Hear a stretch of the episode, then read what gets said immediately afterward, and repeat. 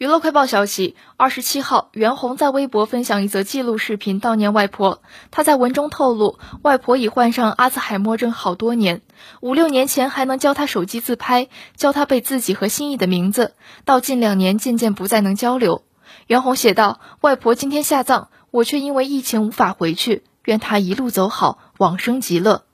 袁弘称自己这几年每次回去看他都很担心，怕是最后一次见面，言语间写满了对外婆的不舍。而今外婆去世下葬，自己却因特殊原因无法回去，虽然很无奈，但袁弘依旧不忘用自己的方式送别外婆。